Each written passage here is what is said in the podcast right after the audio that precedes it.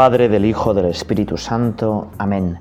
Tú, Cefas, eres Pedro, eres roca, eres maestro fiel y gobernante de la barca divina en que viajamos, de esta sombra a la aurora rutilante.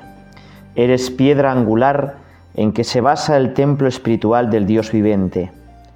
Tu humilde llanto canceló la culpa de tu culpable labio irreverente.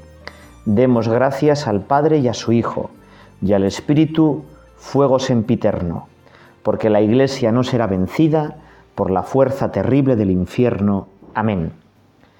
Con este himno que la Iglesia nos pone en la fiesta de la Cátedra de San Pedro, vamos a comenzar este rato oración contigo, Señor. Hoy queremos comentar un texto del Evangelio de San Mateo, seguimos el Evangelio de San Mateo, que es tan importante que la Iglesia ha puesto un día para recordarlo. Y lo llama así, la Cátedra de San Pedro. Este texto en concreto es como el quicio, el gozne sobre el que gira todo el Evangelio de San Mateo. Hasta ahora hemos leído ya 16 capítulos, hemos ido pues rezando contigo, Señor, con este Evangelio que te presenta como el nuevo Moisés, que hay cinco grandes discursos, igual que Moisés en el Deuteronomio tiene cinco grandes discursos, un Evangelio que está como dirigido a los judíos para que se conviertan, hecho por Mateo, que es un converso. Bueno, y la gran pregunta del Evangelio de Mateo y de todos los Evangelios es, ¿quién es Jesús? Y si uno lo lee honradamente el Evangelio, solo tiene dos opciones, o Dios o loco. Vamos a escuchar el Evangelio. Viniendo Jesús a la, a la región de Cesarea de Filipo, preguntó a sus discípulos y diciéndoles, ¿quién dice los hombres que es el Hijo del Hombre? Ellos dijeron, unos Juan Bautista, otros Elías y otros Jeremías o alguno de los profetas. Él les dijo, ¿y vosotros quién decís que soy yo? Respondió Simón Pedro, tú eres el Cristo, el Hijo de Dios vivo. Entonces le respondió Jesús, Bienaventurado eres Simón, hijo de Jonás, porque no te lo ha revelado esto ni la carne ni la sangre, sino mi Padre que está en los cielos. Y ahora te digo a ti, tú eres Pedro, y sobre esta roca edificaré mi iglesia, y las puertas del infierno no prevalecerán contra ella. Y a ti te daré las llaves del reino de los cielos. Todo lo que ates en la tierra será atado en el cielo, y todo lo que desates en la tierra será desatado en el cielo. Y entonces Jesús mandó a sus discípulos que no dijesen a nadie que Él era el Cristo. Bueno, fíjate que este pasaje, casi todos los autores dicen que está después de un fracaso de Jesús. Jesús ha hecho grandes milagros, ha multiplicado los panes y los peces, la gente está entusiasmada y le quiere proclamar rey. Más de 5.000 hombres le empiezan a clamar y Jesús se tiene que, que escapar, porque Él es el Mesías, pero no como pensaban ellos. Él es el Hijo de Dios, pero ellos se imaginaban que eso sería un poder militar que llevaría a Israel a dominar a todas las demás naciones. Y Jesús se escapa, la gente le sigue y le encuentran en la sinagoga de Cafarnaún. Y cuando le preguntan, pero maestro, ¿por qué te has escapado? Jesús les dice, me buscáis porque os he llenado la tripa. Ambicionad el pan que os va a llenar para siempre. Señor, danos ese pan, le, dicen, yo soy el pan vivo. Y entonces empieza a explicarles la Eucaristía. Y lo explica de una manera tan clara que la gente piensa, bueno, este está loco, ¿qué? ¿Cómo nos va a dar a comer su carne si no somos caníbales? Y dice que muchos se apartan de él. Y entonces Jesús, todos lo sabemos, pues le dice a sus apóstoles, oye, ¿también os queréis ir vosotros? Ya Pedro ahí tiene una primera confesión. Señor, ¿a dónde iremos? Tú solo tienes palabras de vida eterna. Y entonces Jesús se lleva a los apóstoles, a los más íntimos, lejos, a Cesarea de Filipo. Cesarea de Filipo no era en ese momento de Israel. Es un lugar realmente maravilloso. El Jordán, que nace impetuoso a casi 3.000 metros de altura en el monte Hermón, va bajando y haciendo unas cascadas y es un lugar mm, totalmente verde en una tierra más bien desértica. Por eso es un lugar tan especial. En una de esas cascadas, los romanos habían colocado un panteón. Es decir, habían colocado pues diferentes dioses para intentar honrarlos a todos. Allí en la pared de la cascada pues estarían Zeus, eh, Saturno, Venus, Apolo. Y Jesús, que se lleva a los apóstoles a descansar a ese sitio idílico, sentándose con ellos, les hace la gran pregunta, ¿quién soy yo? Y lo hace teniendo detrás a todos los dioses romanos. ¿Quién soy yo? Si eso lo preguntáramos hoy en día, ¿quién es Jesús para la gente? Bueno, pues para muchos Jesús es pues un personaje del pasado, quizá alguien que pues sí que era muy bueno, pero que la Iglesia ha deformado su mensaje.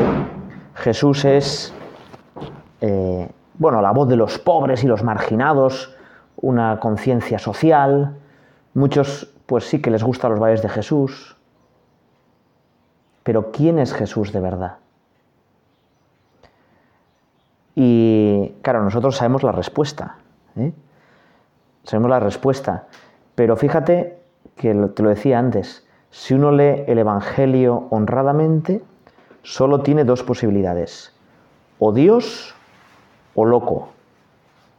Claro, si alguien, imagínate, tú vas paseando por un parque de tu ciudad o de tu pueblo y de repente te dice, yo soy el pan de vida, o yo soy el camino, la verdad y la vida. Claro, Jesús no dice yo sé un camino para ser feliz, yo conozco la verdad, o yo pues tengo mucha vida, sino que dice que soy el único camino, la única verdad, la única vida. Jesús tiene un montón de afirmaciones como increíbles, que o de verdad es Dios, o pues está rozando la locura, o la blasfemia. Los judíos obviamente optaron por decir, este es alguien peligroso, hay que acabar con él. Bueno, ¿y quién es Jesús para mí? Claro, nosotros, en teoría, con Pedro vamos a decir, sí, Jesús, tú eres mi Dios, tú eres el que me va a dar la vida, pero ¿eso luego es verdad en mi vida?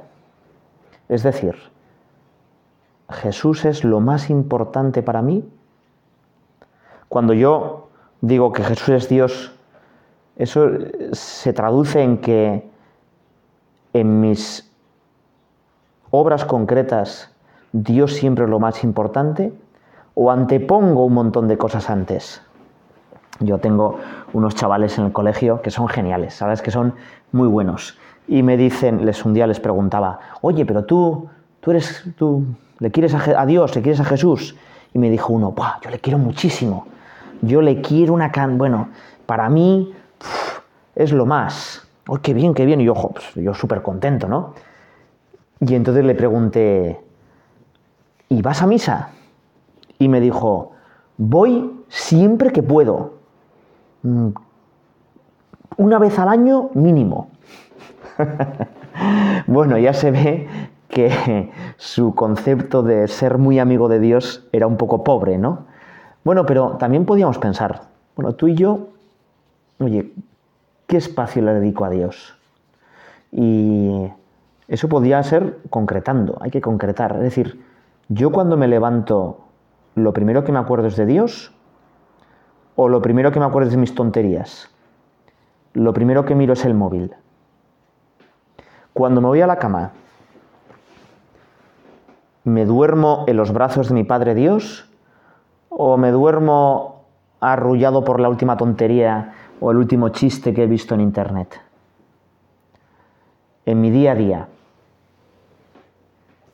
¿qué importancia tiene Dios? Dios es, bueno, algo que en lo que, bueno, pues cumplo y ya está, o de verdad me dejo llevar por lo que me dice Dios. Hay una canción preciosa de Hakuna que se llama Concienciame. Y si no la has oído, se puede oírla rezando. Concienciame de no querer cumplir mis metas, dice, sino amar tu voluntad. Eso significa que Dios sea Dios en mi vida. Así podemos cumplir el primer mandamiento. Vamos a pedirle al Señor, lo primero, que yo me dé cuenta de que Dios es todo en mi vida. Y que eso no me quita nada, sino que me hace mucho más feliz. Me hace capaz de poder disfrutar de verdad.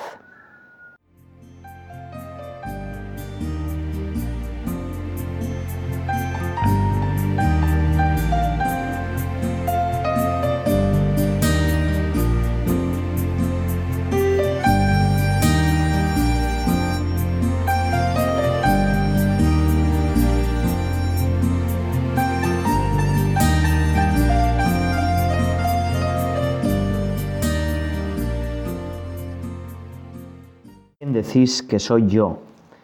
Y Pedro acertó. Tú eres el Hijo de Dios. Tú eres el Cristo, Dios mismo hecho hombre. Bueno, a veces eh, nos olvidamos de quién es Jesús o no lo pensamos mucho. Lo tenemos tan cerca, tan a mano, que no nos damos casi ni cuenta, ¿no? Cuando comulgamos pues muchas veces, pues sí, ya sabemos que es Jesús, pero nos damos cuenta de que es el creador del cielo y de la tierra, de todas las estrellas, que quiere entrar dentro mía. Lo curioso es que Pedro acierta en la teoría, porque luego en la práctica pues, un desastre, ¿no? Después de, ahora vamos a ver cómo el Señor le dice, pues tú, entonces tú eres Pedro y te sabes del reino de los cielos y lo que edifique. Después de darle el primado sobre la iglesia, ya se viene arriba Pedro y piensa que sabe más que el Señor y empieza a decirle que eso de que morir y tal, que se ha equivocado. Que ahora que le ha dado las llaves del primado las llaves de la iglesia, que le deja organizar a él. Y Jesús le va a tener que decir, sí, eres Pedro y eres el primer papa, pero eres Satanás, apártate de mí. Va de retro Satanás, le dice.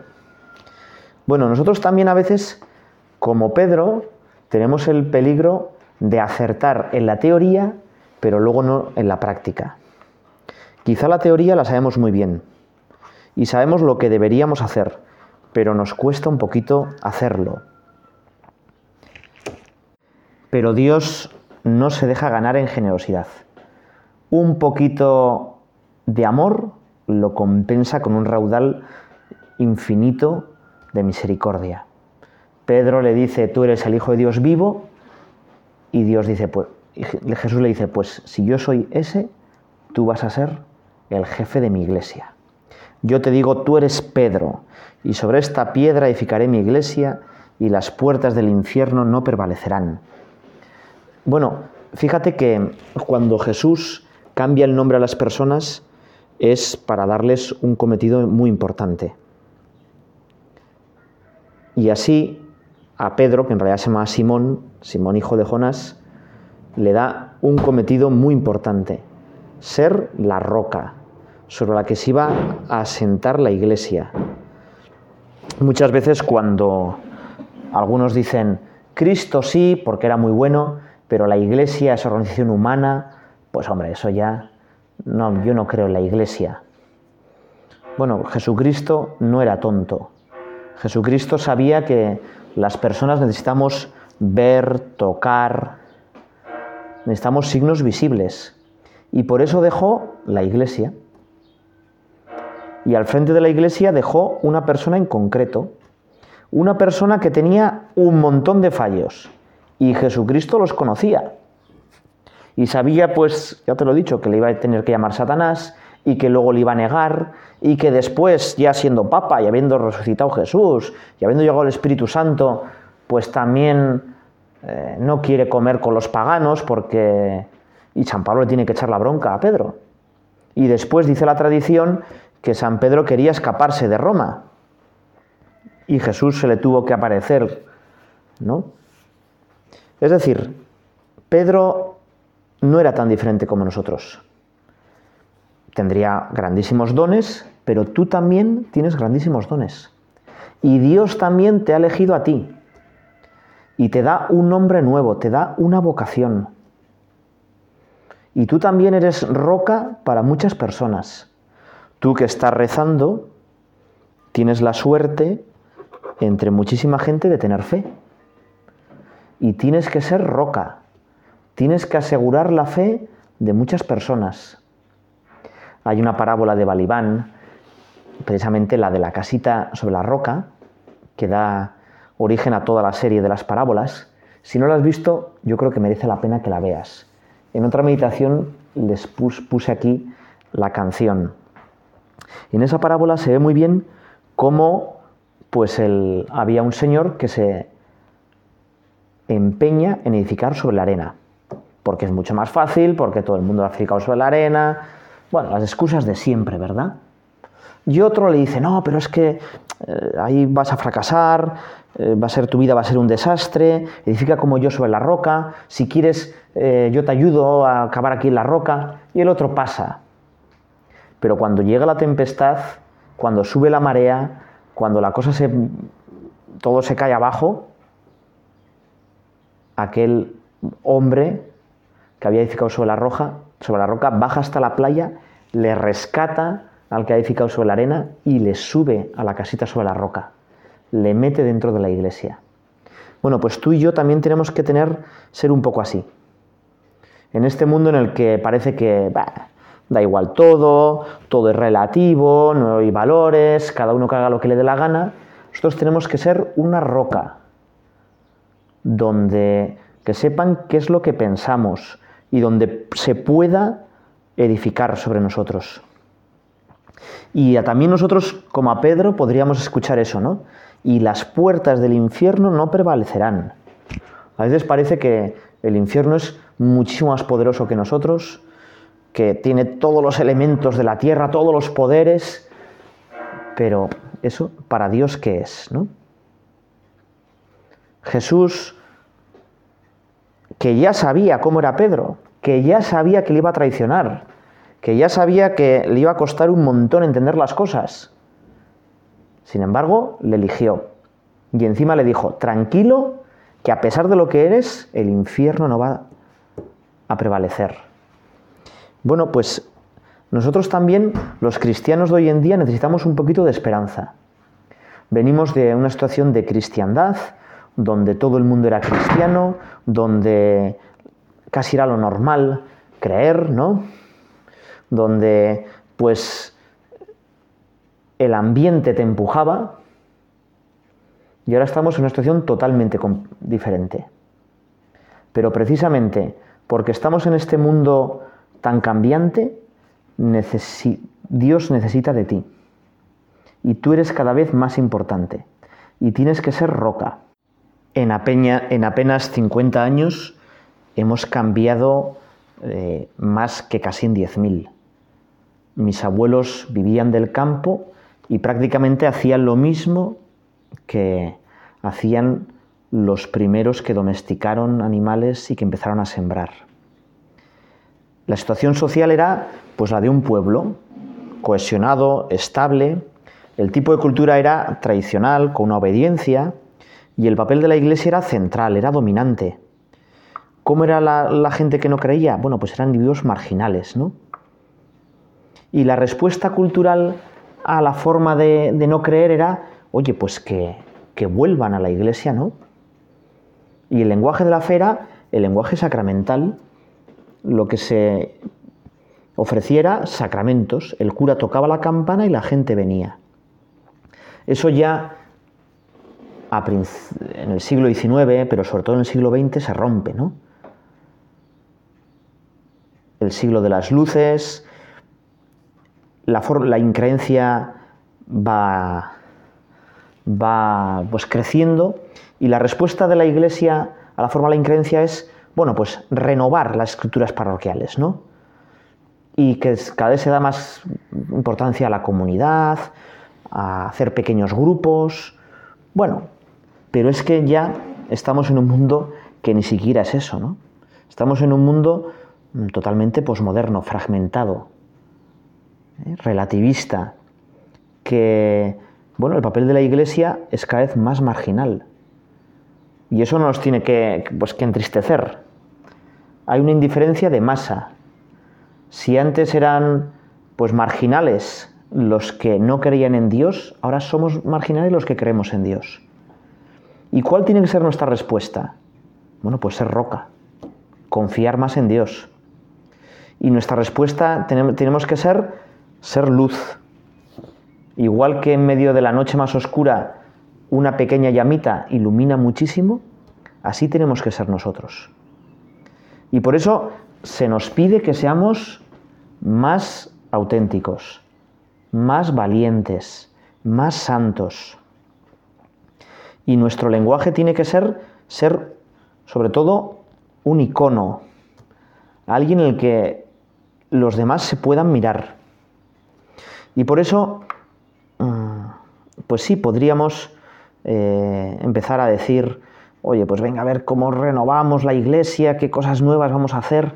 Bueno, pero aquí lo que hay que hacer es sobre todo ser más santos, dejarnos invadir por el Espíritu de Dios. Igual que Pedro, gracias al Espíritu Santo, pudo dar esa respuesta y confiado en sus fuerzas es cuando la lió, nosotros algo parecido. Vamos a pedirle delante del Señor, Señor, en medio de este mundo, dirígeme tú.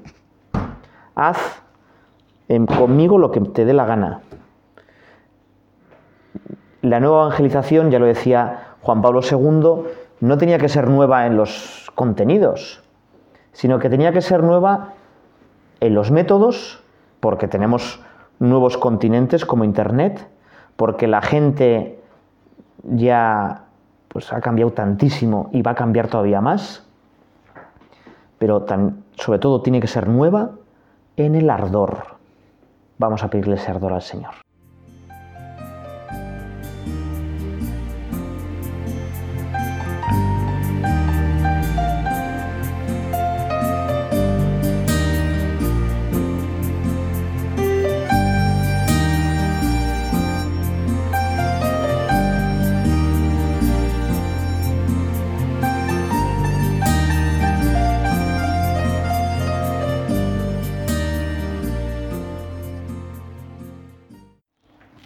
Cuando el gallo tres veces negaste a tu maestro, y él tres veces te dijo, me amas más que estos. Se te puso muy triste tu llanto y tu silencio, pero la voz te habló de apacentar corderos. Tu pecado quemante se convirtió en incendio, y abriste tus dos brazos al madero sangriento, la cabeza hacia abajo y el corazón al cielo, porque cuando aquel gallo negaste a tu maestro.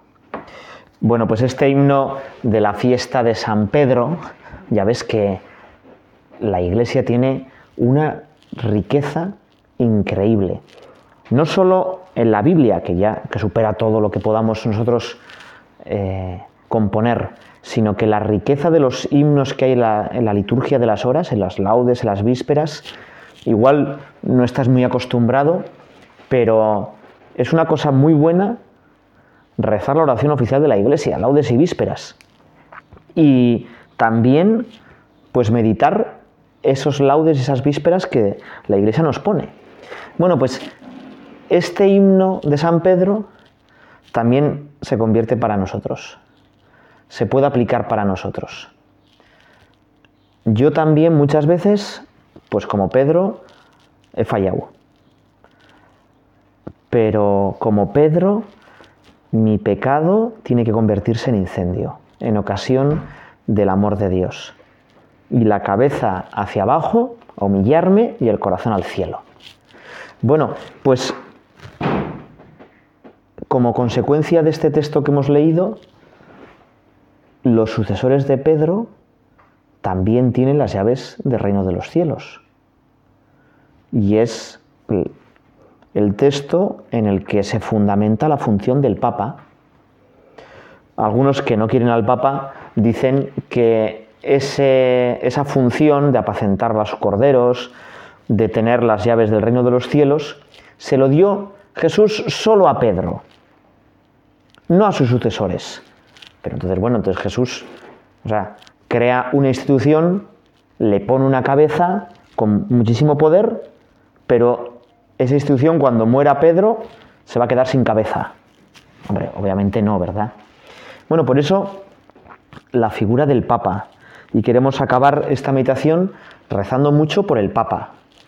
No porque el Papa Francisco sea un Papa fantástico, que lo es. Hay mucha gente que critica al Papa sea quien sea. Otros critican al Papa porque este no me cae bien y este otro no me cae bien. No. Nosotros los católicos queremos al Papa porque es Pedro, porque Él es la roca. Tu amor más grande, tu mayor estima, tu más honda veneración, tu obediencia más rendida, tu mayor afecto ha de ser también para el vicecristo en la tierra, para el Papa. Esto nos decía San José María Escriba de Balaguer. Hemos de pensar los católicos que después de Dios y de nuestra Madre la Virgen Santísima, en la jerarquía del amor y la autoridad, viene el Santo Padre. Bueno, pues eh, nosotros tenemos que rezar todos los días por el Papa. Y más que nunca, hoy es importante la figura del Papa. Quizá en la Edad Media había muchísimos cristianos que ni sabían quién era el Papa. Estaba allí en Roma tan lejos y como mucho pues le conocían el nombre porque lo decían en la misa, pero nunca habían visto al Papa en persona, por supuesto, ni leído nada que hubiera publicado el Papa. ¿eh? Pero es que hoy en día el Papa, más que nunca, es el párroco de todo el mundo. Lo que dice el Papa, mis feligreses, se enteran mucho más que lo que digo yo. Y por eso, pues, los poderes de este mundo le atacan mucho más y le quieren hacer caer. Eh, y pues nosotros tenemos que rezar para que el Papa sea especialmente santo. La verdad es que la Iglesia en este siglo XX hablábamos de que la creencia ha caído, pero nunca ha tenido papas tan buenos, tan santos. Es un periodo increíble en el que la mayoría de los papas están siendo canonizados y nos han dejado un ejemplo impresionante.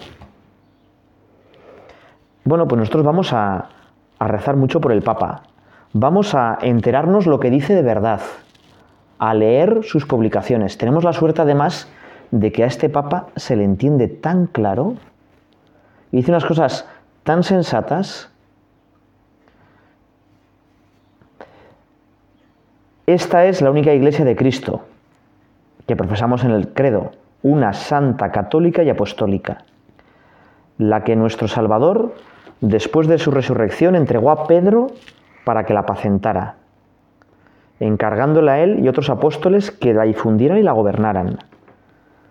O sea, uno puede mm, pensar en iglesias como fantásticas, pero no, no, la iglesia concreta es la que apacienta Pedro y es la que tienes al lado de tu casa. Y la iglesia será mejor si tú eres un poco mejor. Voy a acabar este rato de oración con otra eh, frase del San José María. Todos los santos han tenido muchísimo cariño y devoción al Papa. San José María también. Católico, apostólico, romano. Me gusta que seas muy romano y que tengas deseos de hacer tu romería, de ver a Pedro. El amor al romano pontífice ha de ser en nosotros una hermosa pasión porque en él vemos a Cristo. Si tratamos al Señor en la oración, caminaremos con la mirada despejada, que nos permitirá distinguir también los acontecimientos que a veces no entendemos, que nos producen llanto o dolor, la acción del Espíritu Santo. Bueno, pues que veamos en las disposiciones del Papa la acción del Espíritu Santo. Que de verdad para nosotros el amor del Papa sea algo muy importante y nos dejemos apacentar por él. Pedro tenía la misión de apacentar los corderos, pero los corderos muchas veces son un poco rebeldes, ¿verdad? Y se quieren escapar. Que yo sea también para el Papa, para la Iglesia, para los que me rodean, roca y cordero a la vez. Y vamos a acabar con esta oración por el Papa.